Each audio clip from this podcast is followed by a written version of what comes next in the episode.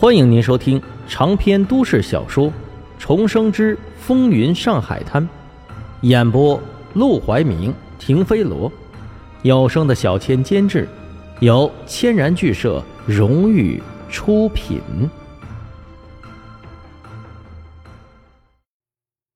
第一百零八章，八股党。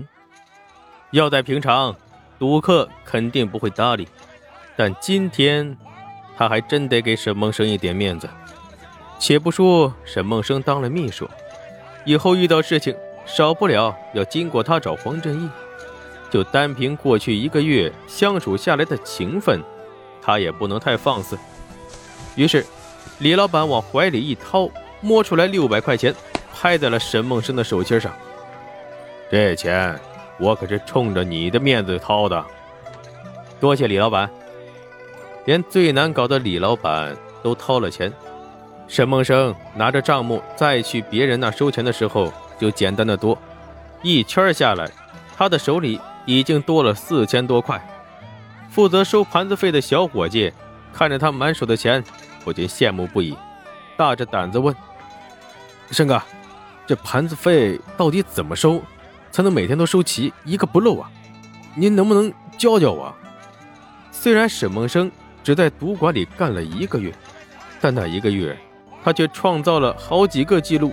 这其中之一，就是那一个月期间，每天的盘子费一毛都没缺过。沈梦生看了眼小伙计，只见他怯生生的，连对自己的眼神中都带着三分恐惧。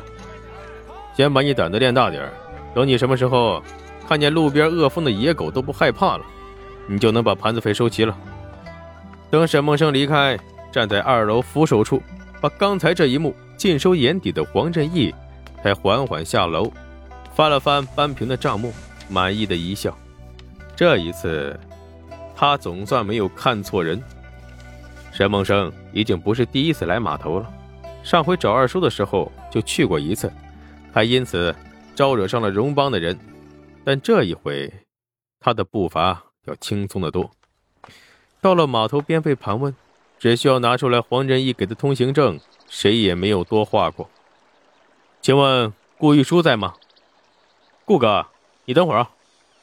正在卸货的伙计似乎知道沈梦生要来，一见他问，立即放下手中的货，朝码头深处跑去。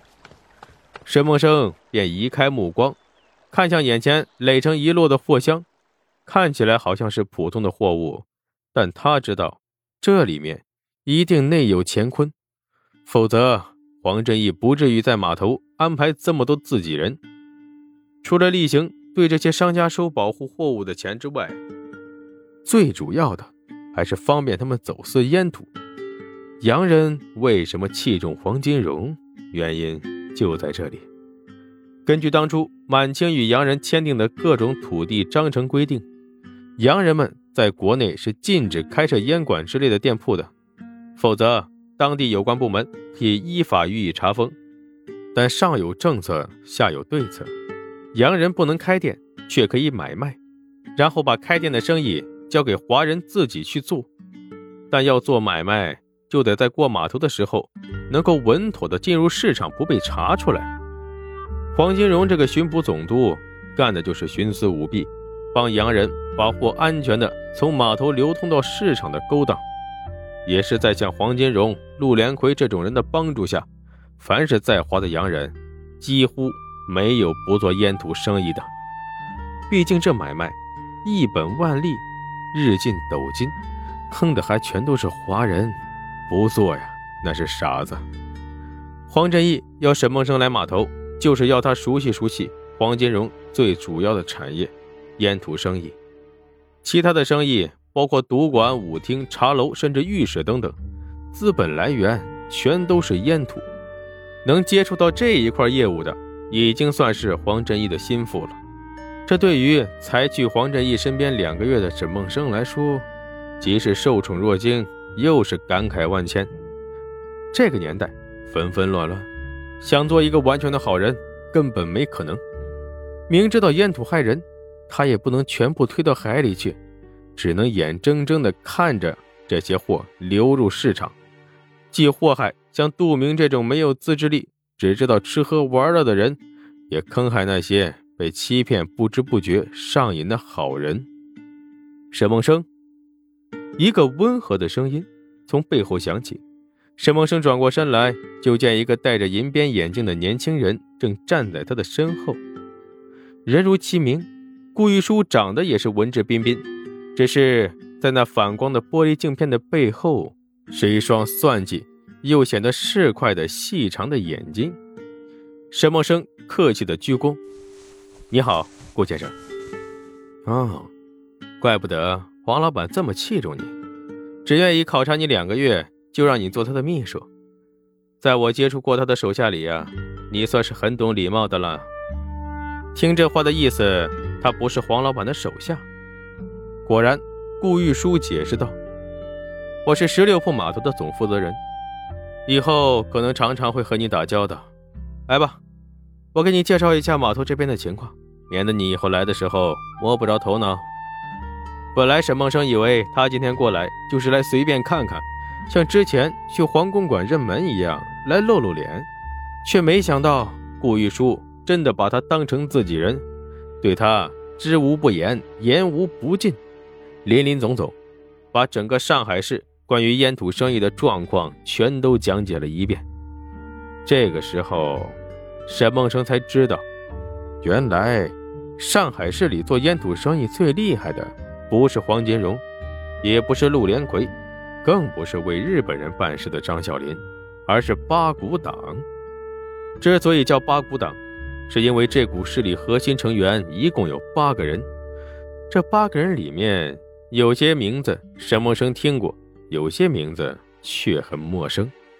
其中最熟悉的莫过于沈杏山，这个日后会成为杜月笙死对头的家伙。当然。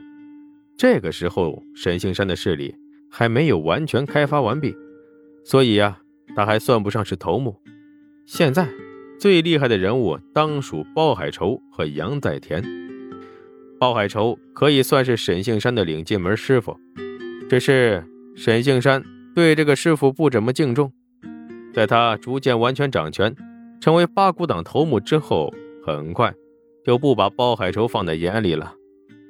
对于八股党，沈梦生不是很熟悉，但他知道，后来杜月笙势力崛起的时候，为了对抗八股党，他也成立了一个小八股党。而最后两股势力的搏斗，以杜月笙的小八股党胜出作为收尾，彻底的奠定了杜月笙在整个上海滩的势力和地位。而从此，沈杏山也逐渐退出了历史舞台。他的恩师包海仇死于非命，心腹手下纪云清也被杀手击毙在家中，其他人也是死的死，失踪的失踪。想到此处，沈梦生不禁淡淡一笑。做这种生意，迟早会遭报应。他抬手轻轻划过眼前的货箱，暗自叮嘱自己：以后，但凡是沾一点这里面的东西，就得多做点好事弥补。